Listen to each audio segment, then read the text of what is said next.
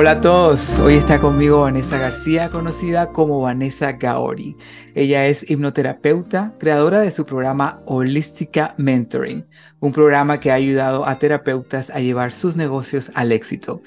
Vanessa tiene un don espectacular para la manifestación y a través de ese don ha atraído abundancia a su vida, no solo a nivel económico, sino a nivel personal y emocional.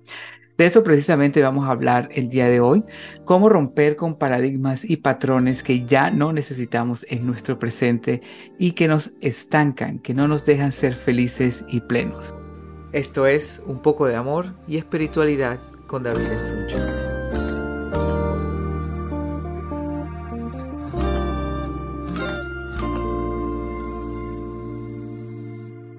Gracias, Vane, por estar acá con nosotros nuevamente. Ya sabes, cada vez que tenemos conversaciones, algo mágico sucede en mi corazón y en el corazón de las personas. Bienvenida. Gracias, David. Me encanta, me encanta estar acá compartiendo contigo. Me siento súper bien. Gracias por esa hermosa bienvenida, cariño. Me encanta. No, claro que sí, como siempre, ya sabes. Vamos a, a tratar de hacer este, un, un podcast que, que sea un poquito diferente y que la gente, la verdad, se lleve algo eh, ¿no? a sus casas o donde quieran que, estén. Y, bueno, como les dije, vamos a estar hablando acerca de la abundancia y cómo nosotros podemos romper esos paradigmas, cómo romper con esas eh, limitantes, limitaciones que nosotros tenemos eh, a, diario, que a veces ni siquiera nos damos cuenta que, que tenemos limitaciones, ¿no? pero cuéntame, Vane, ¿qué fue lo que, que, te tuvo que pasar a ti para que tomaras esa decisión de empezar a indagar más de cómo atraer abundancia a tu vida? Mira, me encanta que me lo preguntes porque no lo, no, lo había pensado antes, desde este punto de vista.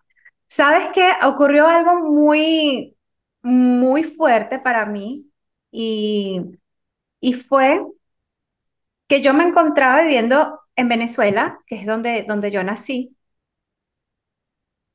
y yo no entendía, estaba en la universidad en ese momento, yo no entendía cómo hacer para, eh, yo quería cambiarme de carrera, o sea, estaba estudiando una carrera que no me llenaba en ese momento, como muchas cosas que nos pasa, y yo no entendía cómo eh, mi pasión en ese momento era la medicina, pero eh, por cosas de programación que nos, que nos ponen, que nos dicen, en mi caso era, es una carrera muy larga, es muy sacrificada, es difícil entrar a la facultad de medicina, y mi alma me ha llevado a este evento para que te lo cuente, para que lo comente con todos ustedes. yo comienzo derecho pero mi mente siempre estaba con la medicina, siempre. Y de hecho hoy en día va enfocada a otro tipo de medicina que es la holística, pero siempre estuvo ahí. Total que yo estoy en mi carrera de derecho y siempre por mis padres había como que ese trabajo mental, ese, sabes, puedes usar tu mente, di estas frases de esta manera, utiliza la respiración así. Pero fue cuando yo vi un, una materia que se llamaba medicina legal, donde es un poco, un poco freaky, por decirlo así, pero a mí me encantó. A mí me fascinó tanto que yo dije, en ese momento recuerdo, yo dije, yo quiero ir a la facultad de medicina. En ese momento no me preguntes qué hizo mi mente, pero me enfoqué tanto en ello que a los dos meses yo estaba en la facultad de medicina. Es que coincidió todo que fueran las nuevas inscripciones y todo, obtuve el cupo, entré a la facultad de medicina y pude estudiarlo. Eso fue, yo creo que mi primera manifestación y materialización consciente. Claro, Pero tú, tú, pusiste, o sea, tú cambiaste algo en tu mente, ¿no? O sea, en ese momento, cuando tú te sentiste bien atraída eh, a, la medicina, algo pasó en tu mente, algo, un switch, un cambio. Sí, y el cambio fue, lo quiero, pero yo en ese momento yo me sentí con la emoción, sabes que ya en este nivel en el que estamos sabemos cómo podemos utilizar la emoción. Pero en ese momento yo lo, yo lo deseaba tanto. Yo me deseaba ver en esa facultad experimentando, viendo todo eso que es la medicina y prepararte en, en, la facultad de medicina, que fue muy rápido. Fue en cuestión de meses y, y, luego, luego fue a hacer el salto con las dos carreras, ¿no? Pero, pero esa fue la primera que yo te puedo decir que fue consciente, que, que puedo wow, esto fue una verdadera eh, materialización. Pero también ocurrieron otras cosas que, eh, que no fueron tan buenas, que la emoción no fue tan, tan hermosa, que me hizo como querer saber más del por qué yo, o sea, el por qué conocer más la mente. Y una de esas cosas fue cuando me voy de, de Venezuela, justamente porque siempre si me proponía un empleo lo, lo conseguía. No entendía mucho cómo, pero era como que todo fue fácil hasta que decido dejar el nido que el nido es salir de casa, salir de tu zona de, de confort. Claro que no, Y no, no fue fácil, ¿no? Hacer ese, ese, ese movimiento de salir de, fue una decisión que de pronto, y como a muchos nos pasa, ¿no? Nos cuesta también trabajo hacerlo, pero tú decidiste hacerlo, ¿no? claro, porque fue, fue una decisión de un paseo. O sea, cuando yo me, yo salgo de mi nido, fue como a conocer y estaba eh, eh, el sentimiento de que voy a regresar a casa. Quizás, no, o sea, eh, no, no quizás, era mi, mi mente. Voy a conocer y me voy de, de paseo. Pero en ese viaje pasaron muchas cosas que, que me motivaron como a querer pasar un tiempo más largo, pero nunca fue para quedarme. Nunca fue ¿A dónde fuiste?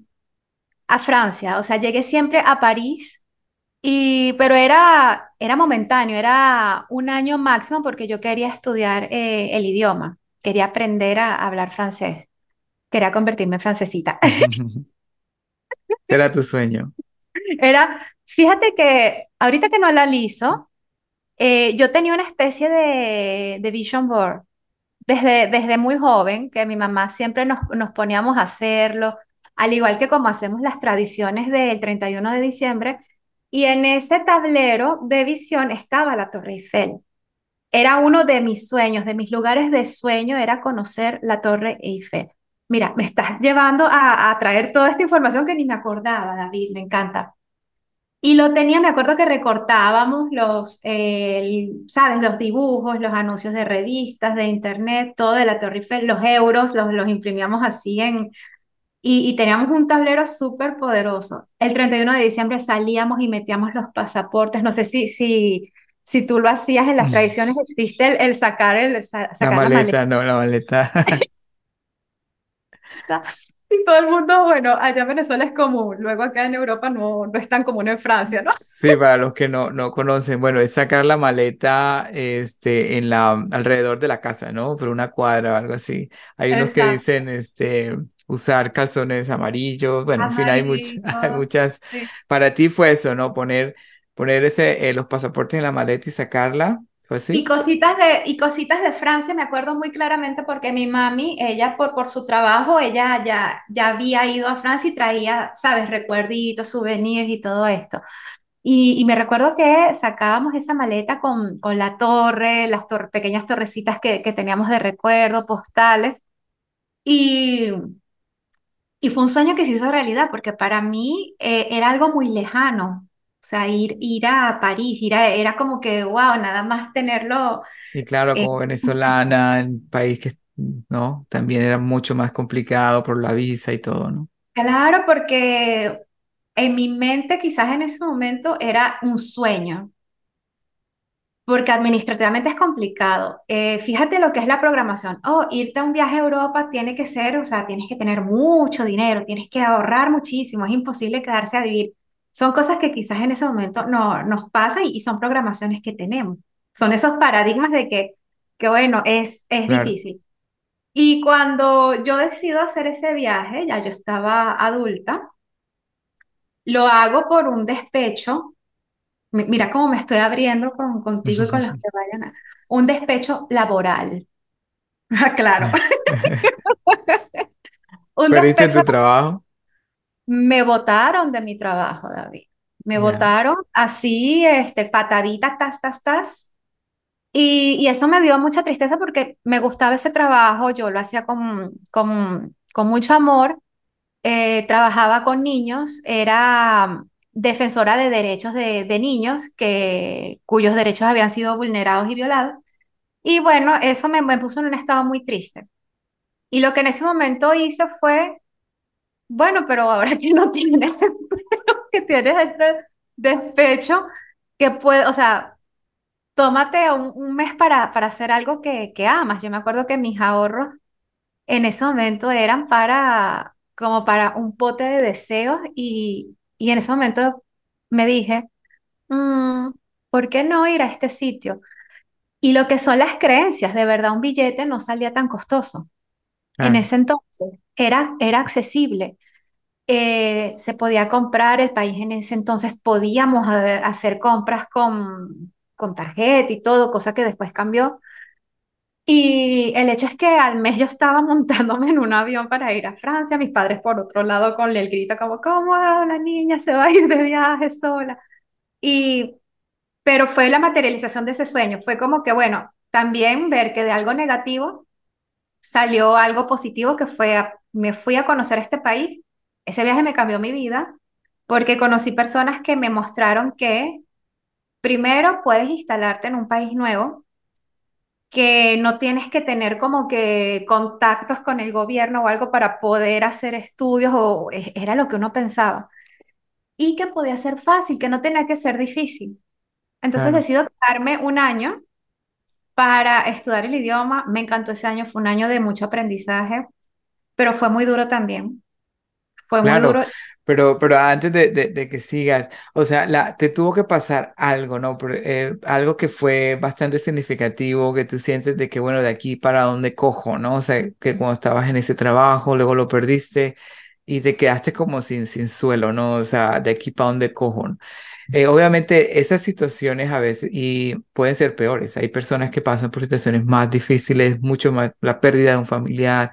eh, en general, pero siempre como que esperamos que algo nos pase para empezar a, Para a tocar fondo. gestionar, ¿no? Exacto, hay que tocar fondo y empezar a gestionar cosas que de pronto ya no tenemos hacia dónde más ir, entonces empezamos a buscar alternativas. Yo creo que así como, como ahorita hay muchas alternativas en la medicina, ¿no? Porque la medicina tradicional como que ya está quedando un poquito eh, obviamente no, no aparte totalmente, pero la gente está activándose mucho con la medicina alternativa, es decir, buscando alternativas. Si esto no me funciona, ¿qué más puedo hacer? Y yo creo que es lo mismo con, con esta parte, ¿no? Si a ti ya esta parte no te estaba funcionando, te estabas como eh, en un lugar donde no querías estar, ¿qué más yo puedo hacer? Y empezaste a hacer, a cambiar tu, tu, tu mentalidad también y decir, bueno, a romper esos, li- esas limitantes, ¿no? Pero ahí no sabía el poder. O sea, el Claro. poder yo lo descubrí muy bien después y, y, y fue cuando toqué fondo de verdad, porque esto no lo, no lo saben muchas personas, pero eh, ese viaje, ok, fue muy bonito, oh la la, en Francia. Eh, lo que la gente no sabe es que yo llego a Francia y me quedo sin un duro, literal, Tiene un peso, sí. exacto, eh, mis padres no me podían ayudar, fue, fue nacer, fue crearte tu vida sola. Y yo busqué un empleo, me acuerdo que eh, era trabajar con una familia para ayudarlos a cuidar niños, pero al mes me quedo sin ese empleo, me quedo sin nada, como que, ¿qué hago ahora? Porque ni siquiera para tomar el vuelo de regreso a Venezuela tenía. Y, y recuerdo que conocí a un amigo, que fue por ese amigo que yo me quedo en Francia, porque es el que me motiva a que estudie en Francia. Me dice, es posible, no es difícil, se puede, se puede, se puede hacer esto. Y yo iba en un tren, fíjate, segundo ejemplo de que podemos materializar las cosas. En ese tren, sin un- o sea, tenía eh, los pesos justos para un ticket, o sea, conseguí alquilar una habitación y me dieron como un mes para pagarla después. Yo tenía que conseguir un empleo. Y en ese tren escucho a unas personas hablando en español y era un grupo de chicos que venían de Disneyland, París. Y cuando los escucho hablando español me emociono porque yo en ese entonces no hablaba nada francés. Y empezamos a hablar y me dicen que ellos trabajan en Disney, que, que todos, o sea, que bueno, sí, yo les pregunté cómo hicieron para trabajar en Disney, me explica que se hay que meter en una página, me explican el proceso. Y, y me encantó la idea y la comento con este amigo. Y me dice, yo digo, ¿por qué no postulamos para Disney? O sea, tú tienes más posibilidades que yo, obviamente porque tú ya hablas eh, el idioma, yo no hablo el idioma. Él se postula, espera unos meses y recibe una respuesta positiva. Yo me postulo y a los dos días recibo una respuesta para una entrevista. Y me voy a mi entrevista sin hablar francés y fue muy cómico porque yo dije, "Es- quiero este empleo, o sea, lo quiero porque aparte era, era, una, o sea, era un sitio importante, pero aparte de que lo quiero era porque yo quería quedarme a terminar mi año en Francia. Claro, Y, y no hablaba francés, me preocupaba en ese momento mucho y dije, bueno, o sea, nada, yo, yo me estaba disfrutando el hecho que estaba ya ahí, jamás en mi vida había ido a un Disney. Eh, cuando me hacen la entrevista, le hicieron la entrevista a una persona previa a mí en francés, lo que medio pude entender, y la persona no hablaba inglés y le dicen, bueno, lo lamentamos, pero acá tienes que hablar inglés. Y cuando me tocan a mí, toda temblando, las manos sudadas, claro, dice, me dicen, ¿te molesta si te hacemos la entrevista en inglés? Y me lo dicen en inglés. Y eso para mí fue como que, of course, por claro, supuesto. O sea, yo hablaba ya inglés porque mi mamá es, es profesora de, de inglés y crecí hablando inglés. Y obtuve el empleo fue por eso. O sea, fíjate que cuando te alineas, claro, todo sucede. claro, Resumiendo, ese, ese punto me, me ayudó a, sal- a sacarme, como decimos en Venezuela, la pata del barro porque pude tener un ingreso para pagarme el sitio donde vivía, para poder eh, comer, claro, para poder eh, quedarme el tiempo que yo quería en Francia, pero estamos hablando de un empleo que era estudiante, claro. en unas horas determinadas, o sea que tampoco era lo, lo que yo aspiraba, pero yo estaba feliz, David, estaba trabajando en, en Disneyland. Claro, Y pero fíjate que, que ahí, ahí esa parte, eh, no te dejaste eh, intimidar o, o por, por, por la falta de, de no poder hablar eh, francés, ¿no? Porque esa era una limitante para, o sea, pudo haber sido una limitante para ti decir, no, yo para qué voy a aplicar si ni siquiera sé ha- hablar francés. Nunca te imaginaste que la entrevista iba a ser en inglés. eh, pero ese, pero yo creo que ese, ese paso se dio porque tú creíste que sí se podía, que a pesar de, de, de que no sabías francés, a pesar de que estabas nueva en el país, tú te fuiste, tú apostaste por eso y siento que el universo ahí empezó, yo quería, obviamente, a, exacto, a, a, a- a organizar, a alinear todo para que eso se diera. Es como cuando yo le digo a la gente, no, tú, tú da el primer paso, lo demás se va a ir alineando. El- el- lo más difícil es dar el primer paso. Yo siento que, que para ti fue eso, el romper eso, esa, esa limitante y decir, yo sí voy a ir y sin saber, sin saber qué podía haber pasado, ¿no? Pero fíjate cómo salieron las cosas, ¿no? Y recuerdo muy bien, porque es- eso- esos momentos no se olvidan, los que te cambian la vida. Eh, cuando yo lleno el formulario, a mí me preguntan mi nivel de francés. Yo lleno el formulario en francés porque mi roommate es francesa, entonces ella me ayudaba. Y me pone en nivel de francés y yo puse, yo creo que puse fluido, algo así puse porque yo en mi mente yo quería Claro, o sea, quería, eh, yo quería ir ahí, era un sueño ir, así como llegué a, a, a París, yo quería, o sea, Disney, o sea, estás acá, Disney. claro, Y, y viéndolo, quizás si hubiese tenido miedo, digo, ¿para qué, como tú dices, para qué voy a aplicar si no hablo el idioma? Yo me fui, yo, yo me, o sea, yo me creí el- esa oportunidad y, y disfruté el tiempo que estuve ahí, me enseñó muchas cosas, pero luego, obviamente, sientes que... eh, que quieres más, que estás claro, acá para otras cosas. Hay como que otras metas y vienen esas programaciones que te dicen, no puedes hacerlo, no eres de aquí, eh, porque quizás no intentas otra cosa de un nivel diferente. Ese tipo de, sobre todo que nos enfrentamos a eso cuando emigramos, claro. el típico, eh, el típico, voy a trabajar en lo que sea Que tienes que pasar trabajo, que tienes que que tienes sufrir, que que pasar tienes... trabajo. No, me acuerdo, esto es súper cómico. En ese momento de desesperación, fíjate, eh, no me acordaba. O sea, sí me acordaba, pero no me acordaba en el momento. De que en ese momento me acuerdo que, que, que yo estaba tan así que, que tengo que conseguir un trabajo antes del Disney, que me llaman de un restaurante, ¿no? O sea, yo aplico por un restaurante de, de habla español y no me contratan porque se me caían todos los platos. Yo estaba como que muy desanimada, era, era unos horarios fuertes, pero nuestra mentalidad que nos dice, en lo que sea, voy a trabajar en lo que sea. Cuando yo, en vez de enfocarme, quizás, bueno, ¿qué, qué talento tengo yo que estoy en este sitio? Bueno, en ese momento no lo analicé de esa manera, pero ¿qué talento tienes tú que me pueda servir? Claro, Nosotros nos vamos cuando emigramos, es que no, lo que sea, dame un empleo en lo que sea y dejamos de lado esos talentos que nos pueden facilitar la vida. Eh, yo es, eso de, de- del Disney fue el deseo lo que pudo más. Fue el deseo lo que me llevó a conseguir. La historia la podemos dejar para, para otro podcast, eh, las aventuras de Disney, cómo lograba comunicarme con, Claro, con las personas allá, porque fue un verdadero reto, pero claro. Me imagino, me imagino. O sea, es un, un idioma diferente y si la, la persona no hablaba inglés, en fin. Pero bueno, sí, para, como dices tú, para otro podcast, pero es interesante, es interesante ver eso, ¿no? Esa parte de que somos pocos o los que realmente podemos poner a- eh, separar esas limitaciones, separar ese, eh, esa parte de que, de que no nos creemos a nosotros mismos, ¿no? Porque a veces eh, parece tan fantástico que se pueda hacer eh, lo, lo, lo impensable, pero sí se puede, sí se puede manifestar.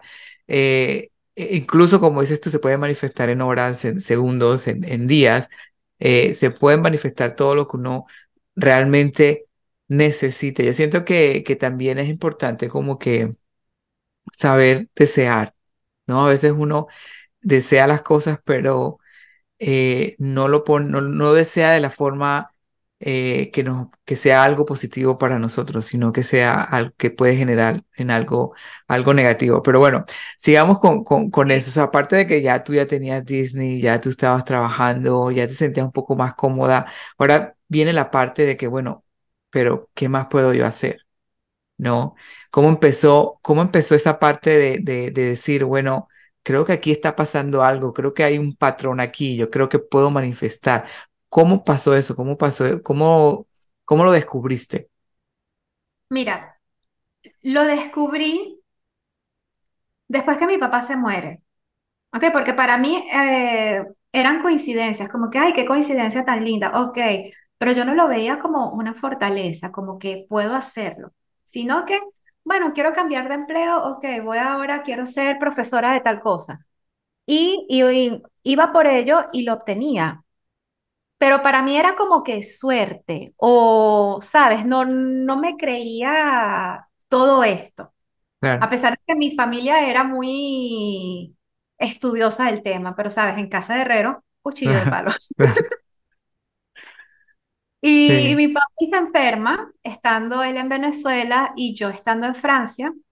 Y mi empleo de verdad era un empleo donde ganaba, era para lo básico, para pagarme mi, mi renta, mi habitación, para comer y ya.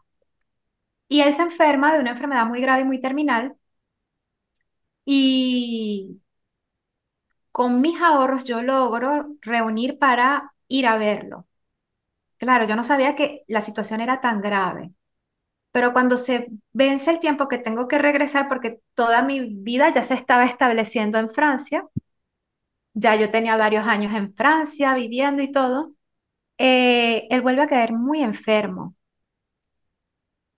Y el hecho de que yo no tenía dinero para volver a ir a verlo, ya estaba en un estado eh, paliativo, es decir, ya, ya sabíamos que iba a a, a irse, a mí me dio mucha frustración y me hizo sentir muy mal porque yo me dije en ese momento, eh, mi papá se va a morir y no tengo el dinero para ir a verlo. O sea, eso fue como que, claro, ¿por qué la suerte acá no está de mi lado? Si tuve suerte para otras cosas, ¿por qué para esto, que lo deseo claro, tanto, no, no puede pasar? Entonces, eh, eso fue para mí un golpe muy duro porque luego entendí que cuando nosotros deseamos algo, pero lo deseamos desde la angustia, desde el miedo, no ocurre. Mi deseo ahí estaba, obviamente, en ver a mi padre, en poder despedirme de él, pero había mucho más miedo, rabia, rabia por no entender lo que estaba pasando con su salud, eh, rabia por, porque mi empleo no me daba para poder ir a verlo, rabia porque estaba lejos de casa, que no pasó nada. Lo que pasó fue sentir mucha frustración y luego de acá vinieron otras cosas que era quedarme con cuentas en rojo, eh, no entender lo que me pasaba, no encontrar otro empleo. Entonces fue como, ¿qué está pasando acá? claro, Y, y luego eso me llevó a, caí sobre un material, que era un material que mi padre me había dado, y ese material trataba justamente de cómo poder utilizar la mente. Solo que lo abrí y lo recibí tiempo después que él se había ido. Y esto llevó a seguir, mm, o sea, como venía de un email que lo estaba revisando mis emails, que él me mandaba todo el tiempo para, para hacerlo más, más así, mi padre siempre me escribía correos electrónicos todos los días. Mientras yo estoy haciendo mi limpieza, un día, dos, dos, tres meses después, caigo sobre una información que él me envía, porque siempre me enviaba información y veo sobre, caigo sobre un material del campo cuántico. Y empiezo a leerlo porque digo, ay, qué lindo lo que papi me mandaba, pero no era nada más lo que papi me mandaba. Era la potencia que estaba en esos mensajes. Y empiezo a leer, empiezo a investigar y dije, yo quiero aprender esto, quiero manejarlo bien porque yo no quiero que esto me vuelva a pasar. Yo quiero ahora aprender cómo dicen estas personas que se pueden materializar pero yo quiero experimentarlo y no volver a sentir ese sentimiento de impotencia de, eh, yo pienso que no soy la única que lo ha sentido, pero de que no puedas estar con tu familia y que sea algo físico que te lo impida, como fue en ese momento el no tener dinero para poder viajar y estar con, con, con él en sus últimos momentos. Y ahí comencé a, a entender primero cómo funcionaba la mente, me obsesioné cómo, cómo funcionaba la mente, me obsesioné con la hipnosis. Eh, empecé a prepararme, pero no lo vi como una salida laboral. Yo estaba todavía en ese, en ese punto de, bueno, lo hago, pero lo hago porque me une al recuerdo de, de algo que papá me compartía, de, de, de, su enseñanza, de todo esto, pero todavía no. No, no lo veías como algo que podías tú este, hacer ya, no, en el futuro, como vivir, ¿no? Como y crear este, este programa tan, tan, tan bueno que has creado tú de Holistic Mentoring, que, que bueno, la verdad ha sido, ha sido un éxito y ha, ayudado a muchos terapeutas, ¿no? Yo creo que de ahí allá ha habido muchos, muchos eh, cambios, pero yo creo que básicamente empezó con ese interés, con eso de que cómo yo puedo cambiar esto, cómo yo puedo evitar que pueda eh, pasar por aquí otra vez, ¿no? Cómo yo puedo manifestar, materializar las cosas eh, ya en una forma más consciente, porque a lo mejor antes lo hacías eh, de una forma inconsciente, ¿no? Pero ahorita ya con más, pues, conocimientos y un poquito más de, de madurez también a nivel emocional. Sí, ya, ya conoces el camino mejor. Así es. El, el, el camino obviamente es, es infinito pero ya lo conoces mejor y, y lo ves con otra perspectiva. Aprendes como la, la técnica, dices, ahora entiendo muchas cosas, ya sé que eh, no es que sea difícil, sino que eh, nos distraemos en el proceso. Y eso nos impide que veamos las posibilidades y, y, y, las opciones y todo, y todo esto. Pero con todo eso que yo estaba empezando a trabajar la mente, eh, yo me sentía todavía muy, muy vacía, haciendo un trabajo que no me gustaba porque estaba con otro empleo. Eh, sintiéndome inútil porque decía, ¿qué hago yo acá? O sea, ¿qué hago yo acá? Eh, me siento de verdad que me falta algo en mi vida. Eh, a nivel familiar, eh, me sentía bien porque mi, mi madre ya se había venido a, a Francia, eh, pero todavía faltaba algo. Había conocido ya a mi esposo, pero igual algo faltaba, faltaba algo. Y, y yo pienso que así, tú, así mi padre haya sido un gran maestro, yo no estaba preparada en ese momento para recibir cierta información que recibí años después, muchos años después, así 10 años después. Y, y, todo cambió tan rápido fue cuando eh, yo conocí los registros akáshicos. O sea, eso fue la bomba. La bomba es que mira, la bomba.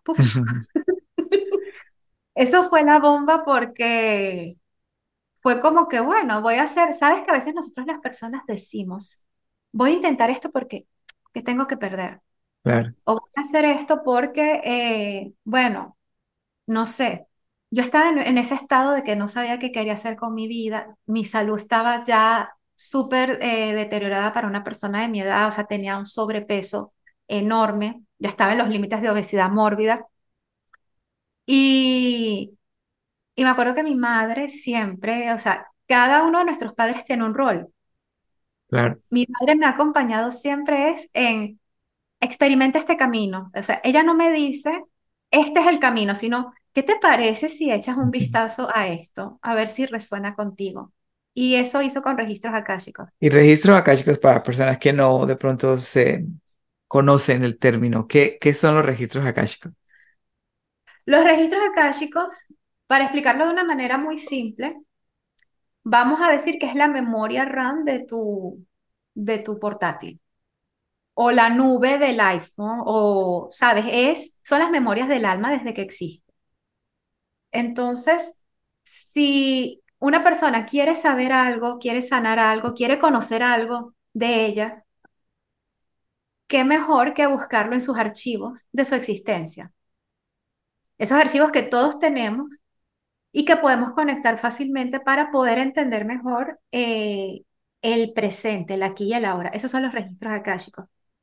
Es un espacio donde está toda esta información y donde podemos acceder. O sea, es algo de una vibración mucho más elevada que lo que nosotros experimentamos día a día. Ok, son como, como, eh, sí, como esa parte donde energética, porque son como, es energía, ¿no? También energía almacenada en cierto lugar donde tú hace, tienes acceso a eso para, este, para conocer eventos que, que, que pasaron en, en, nuestra vida en, en diferentes planos, eh, ¿no? Eh, no necesariamente en esta vida, sino de pronto eh, anteriores o, o, en fin, es todas las experiencias del alma que ha pasado durante toda su existencia. ¿No? Entonces es la, es la capacidad de empezar a, a, a, ver cuáles son esas experiencias y cómo esas experiencias me pueden ayudar en el presente, en el aquí y ahora, ¿no? Me encanta como lo has explicado. Qué, qué bello. así, así, tal, tal, tal cual. Y, y siempre me gusta porque a veces cuando escuchamos las palabras energía, espacio, eh, a veces las personas no entendemos qué fue lo que me pasó a mí al comienzo. Pero luego de que experimenté, dije, mm, ¿y si buscamos una manera de explicarlos más fácilmente? Imaginemos que nosotros queremos buscar un, una información sobre eh, crecimiento personal a través de la respiración y está en un libro. Y ese libro está en la librería, obviamente. Nosotros llegamos a la librería, pero no encontramos el libro porque son miles de libros y nosotros queremos es el específico de crecimiento personal a través de la respiración. Entonces, ¿qué hacemos? Buscamos a la persona que trabaja en la biblioteca y le decimos, hola, ¿qué tal? ¿Me puedes decir dónde está la, sec la sección de crecimiento personal? Te dice, sí, está por aquí. Y luego le decimos para que nos ayude. Bueno, estoy buscando este libro específico, crecimiento personal a través de la respiración. Y te dice, perfecto, yo te lo busco, está justo acá. Y va, ta, ta, ta, directico y saca el libro porque sabe dónde está. Esos son los registros akáshicos. Es conectar con esa persona de la biblioteca o con esa energía, porque no es una persona, es una energía, para que nos dé la información. Y a veces hay mucha confusión porque piensan que nosotros somos los que conectamos con toda esta energía. No, nosotros pedimos la información, pero no las entregan. No es que estamos por ahí, no, nosotros en esa biblioteca vamos a buscar el libro, lo pedimos y nos los dan para que podamos entender en esta vida cómo poder eh, avanzar y evolucionar más fácilmente. Claro, y, y, fue, bueno, fue una vez que ya reconociste que existían los registros akáshicos, tú dices, de aquí soy, ¿no? De aquí empe empezaste a, pero tú también te, te convertiste en hipnoterapeuta, ¿no? Sí, fue, fue muy, muy, mi experiencia con registros fue muy intensa, al punto que eh, yo comencé a, sentir el amor por los registros, pero por mi conexión, por esa parte de la medicina que quedó apagada, de querer ayudar a las personas. Y en mi caso, en dos semanas empecé a tener memorias, se me activaron mis memorias, tanto de vidas pasadas como memorias energéticas.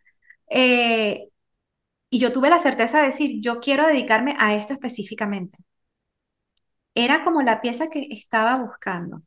Lo que me faltaba, que yo decía, me siento tan vacía en el aspecto profesional, con registro fue un catalizador. Y ahora venía el tomar el paso, porque claro, nosotros recibimos la información, pero somos los que tenemos que tomar el paso para ver qué es lo que vamos a hacer con nuestra vida. Y mi tomar el paso fue dejar el empleo que tenía para poder prepararme formalmente como hipnoterapeuta, pero también en crear como mi, mi propio negocio. Porque ya yo no me veía en un trabajo de oficina, yo me veía era expandiendo, ayudando a las personas. Me veía, pero no sabía cómo lo iba a hacer. Eso fue el comienzo.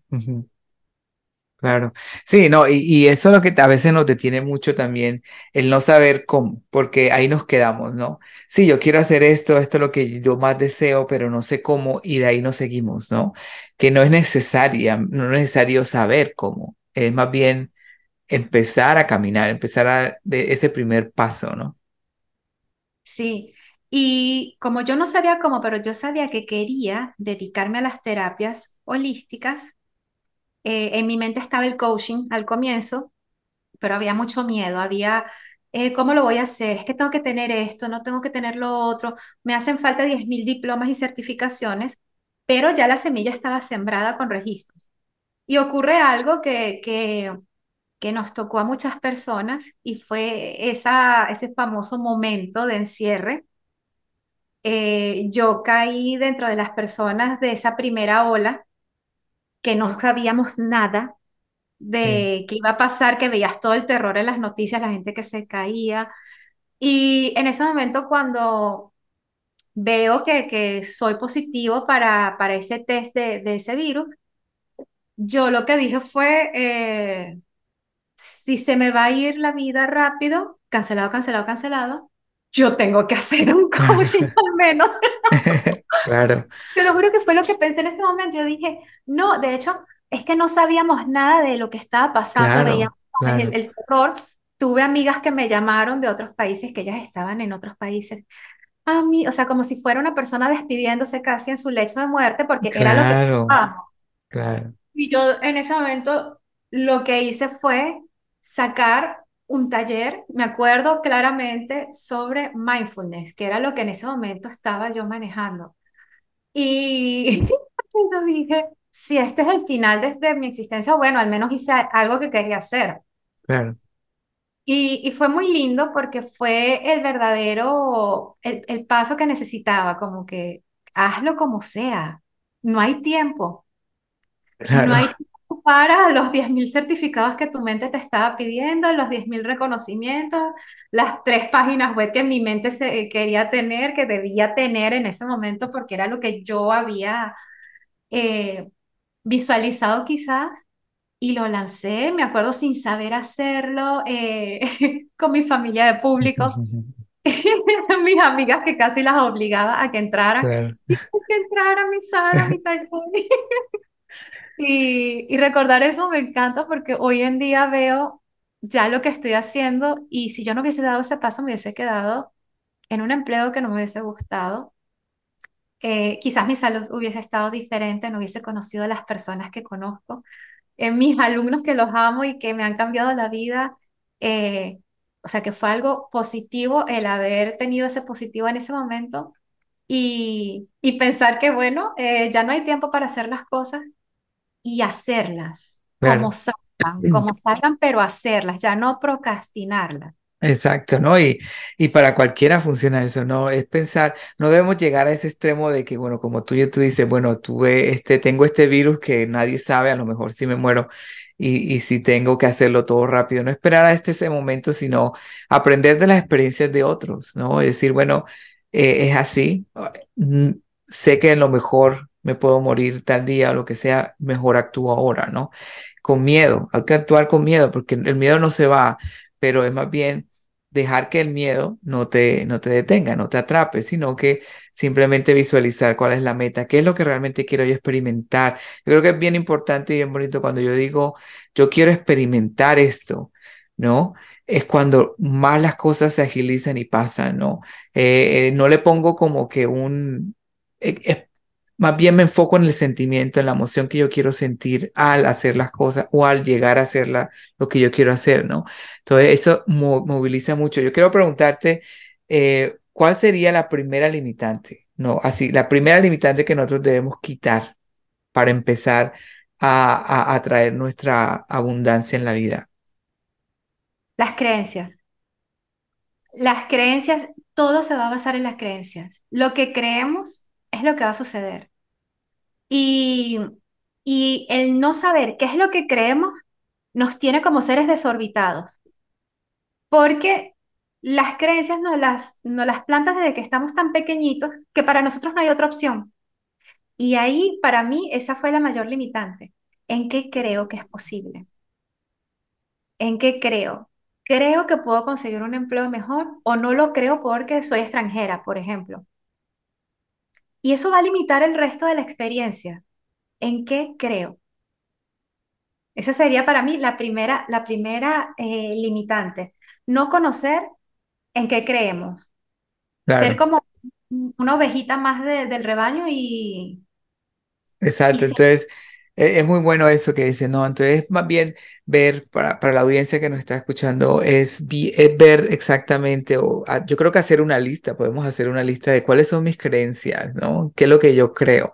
Porque hay muchas ah, muchas veces hasta el, género afecta, ¿no? Es que soy hombre, es que soy mujer, es que soy hombre y no puedo hacer eso, es que soy mujer, no puedo hacer eso.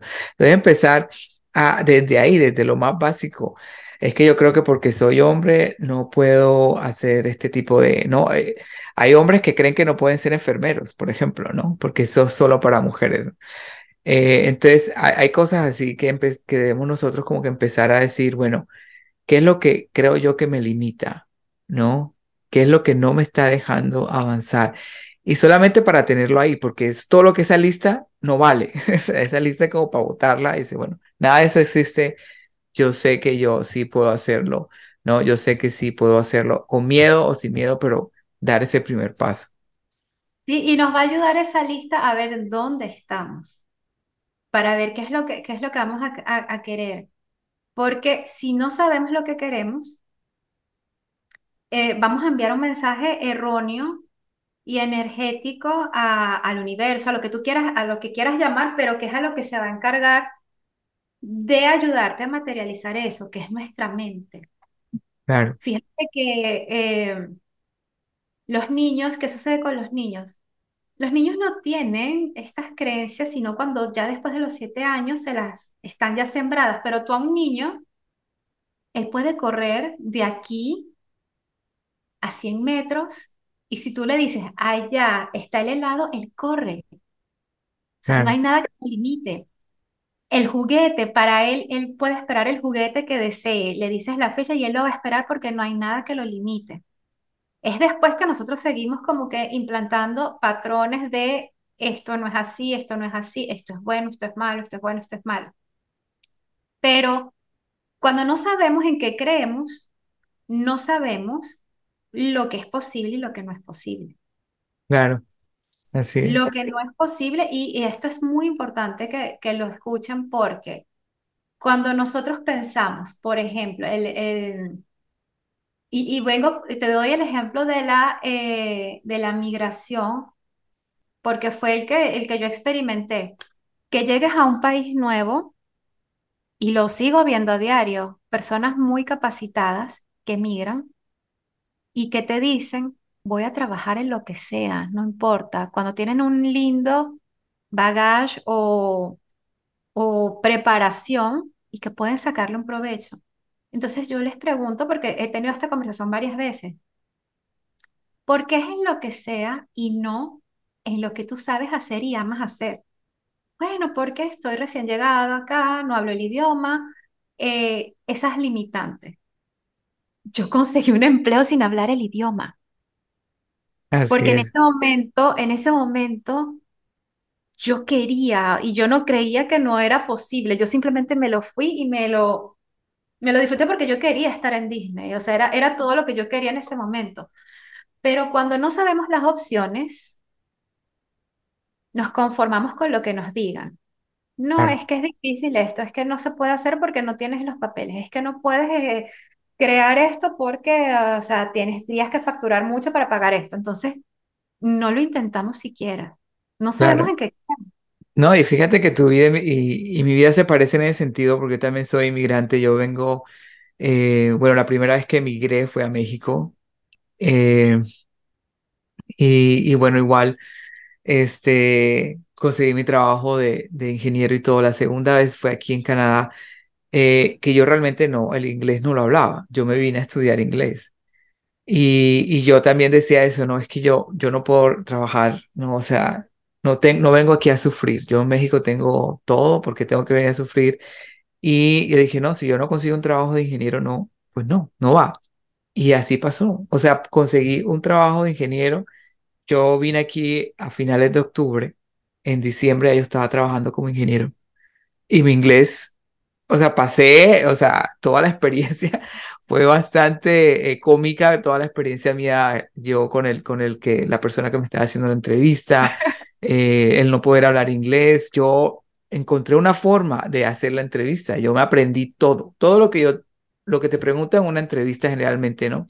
Yo hice un, lo escribí, me lo aprendí de memoria y cuando a mí me preguntaron, me hicieron una pregunta, yo respondí todo, o sea, todo lo que, lo que yo me había aprendido en inglés, todo lo que hacía, lo que no hacía, lo que había estudiado, dónde lo No había tiempo estudiado. de respirar ni No, de- siquiera. exacto, no me le daba tiempo de que me preguntaran otra cosa porque sabía que yo no iba a entender que me iban a preguntar. Entonces, con esa técnica hice yo que, bueno, ya al menos pude pasar las entrevistas y no, la verdad que era la, era el creer en ti mismo, el creer que, que sí se puede, el eh, yo, yo estaba en, todos estaban en contra mía, o sea, todos, todos, todos comentarios de toda la gente era, no, estás loco, tú tienes que venir aquí a sufrir, tú no puedes trabajar de ingeniero enseguida, conseguir un salario de 50 mil dólares al año, no, que eso es imposible. Y yo así de, pero imposible para a ustedes, pero no para mí, no, ¿por qué tiene que ser así, no? Y, y, y, y yo siento que, que no lo digo con arrogancia ni nada, sino es que más bien con la, con la invitación que les quiero hacer a los demás, de que hay algo que tú quieres hacer, que sí puedes hacer y que lo vas a hacer, con miedo, sin miedo, pero lo, lo, lo importante es que empieces a, a dar ese primer paso, ¿no? Y todo va a venir, todo lo demás va a venir, y sobre todo, no rendirse al primer no, ¿no? O sea, a mí... La primera vez que, que yo les llamé y les dije, oye, sí pasé la entrevista, no, me dijeron, sí, pero no sabemos bien del inglés. Y yo así, no, pero vamos a hacer esta otra entrevista, ¿no? O sea, ellos, no es rendirse en la primera que, que te dicen que no, o no rendirse en el momento en que te digan que te ponga ahí un obstáculo, al contrario, es, bueno, irlo trabajando paso a paso, ¿no? Llegar a eso. Pero te digo que sí, nos parecemos en ese sentido, ¿no? Y yo creo que ahí, ahí no es tanto por el que nos parecemos, sino que ahí está el, patrón. El patrón es, si tengo miedo, tengo, care tengo eh, creencias limitantes, las quito, sigo adelante, ¿no? Yo creo que ese es el patrón que queremos dejarle a la gente que nos está escuchando hoy, que no hay limitante, todo lo que uno quiere realmente, si lo desea con el corazón. Y aparte de esas limitaciones, va, va a salir, va a salir de alguna otra forma va a salir adelante, ¿no? Claro, porque siempre hay posibilidades, múltiples posibilidades, porque la energía trabaja de esa manera, co-creando posibilidades y situaciones. Eh, nosotros lo que nos sucede es que nos enfocamos en una sola posibilidad y que creemos que esa es la única realidad, que no hay más. Cuando nosotros trabajamos con las creencias, cuando aprendemos a ver esta creencia que está acá, de dónde viene, cómo me está afectando, qué puedo hacer para modificarla, y ya empiezas a trabajar también con la parte energética, con la parte de conectarte a vibraciones más elevadas y la parte mental, tú ves que hay otras posibilidades y, y no conformarte con eso. Em, a veces no sé si te ha pasado, porque nosotros eh, tendemos a estar en el rol de victimismo, de que puede ser el país de donde vengo, de que puede ser la crisis, de que puede ser la familia, de que puede ser lo que sea, pero no es la única opción. Hay personas que están en países que tienen problemas graves, graves y cuando deciden ir tras un proyecto lo logran, porque han logrado pasar esa barrera de cambiar esa creencia. Y que todos lo podemos hacer, no es cuestión de suerte, todos tenemos la maquinaria, vamos a llamarla así, en nuestro ADN, en nuestro cuerpo físico y mental para poder hacer este cambio. Solo que no sabemos cómo hacerlo. Y muchas veces nos confundimos y nos conformamos de que la vida es eso. ¿Cómo estás ahí mm. luchando en el día a día? Porque no hay de otra. no, no, no es que no hay de otra, claro que hay de otra. Es que nos cuesta, David, porque incluso eh, hay momentos a mí en el día a día en que puedo tener estos bajones y, y el día a día me desenfoca en situaciones que no son las mejores. Entonces ahí es donde tenemos que pensar con las herramientas que conocemos, qué otra opción tengo para crear otra realidad, para crear otra posibilidad. Y a veces se nos olvida, incluso a los que trabajamos en ello, eh, pero siempre hay más de una posibilidad. Y si nosotros nos empezamos a familiarizar con esto, de que un no no significa un no. Un no significa es, no es este el camino, busca otro. Claro. ¿Cuántos no yo recibí, eh, eh, sobre todo en Francia, para postulaciones de empleo? Yo me acuerdo que estaba incluso haciendo una vez un, un máster, porque esa era una de mis creencias limitantes, de que yo no me sentía merecedora a nivel académico por estar en otro país que no era el mío, eh, con mi certificación que yo traía. Yo tenía que estar en un nivel suma del suma del suma arriba porque yo no me sentía merecedora, cuando en realidad eh, yo creo que hasta sin ningún diploma, con, la, con el deseo que yo hubiese tenido, lo hubiese logrado. Pero todo esto eh, a lo que quiero ir es que em, cuando nosotros nos sentimos perdidos en un punto, lo que va a determinar es lo que crees. Ahí se va a basar todo. Ahí se va a basar todo y eh, dar ese salto, cambiarlo, obviamente, a veces no es fácil. Va a depender de quienes nos, rodeamos, porque si estás en, con amistades, por ejemplo, tú quieres emprender tu negocio de, eh, de lentes de sol. Y tienes tus amigos con los que te reúnes siempre, te dicen, eso no es realista, por favor, o sea, hay mucha competencia en el mercado, o sea, te cortan tus alas de tu proyecto antes de nacer y eso evita de que creas en algo que es posible. No nos damos cuenta de todos estos elementos que, que, que bueno, que van construyendo esa realidad que, que es la que, la que estamos experimentando. Así es. Y bueno, no, con eso este, ya, ya vamos terminando con, con, con no, en serio, ya se acabó el tiempo. ya se acabó el tiempo, pero no, eh, la verdad es muy interesante toda esta parte y sobre todo porque, eh, como dices tú, estamos equipados. Todos, todos tenemos eh, lo mismo en cuanto a, ADN y estamos equipados con esta, con, con, esta tecnología, ¿no? De, de, de poder manifestar. Eh, o materializar las cosas y los sueños que nosotros tenemos. Entonces es simplemente sintonizarnos también eh, a, poder empezar a cambiar eso y reconocer que sí, que somos nosotros mismos los que nos ponemos las trabas, somos nosotros mismos los que nos detenemos.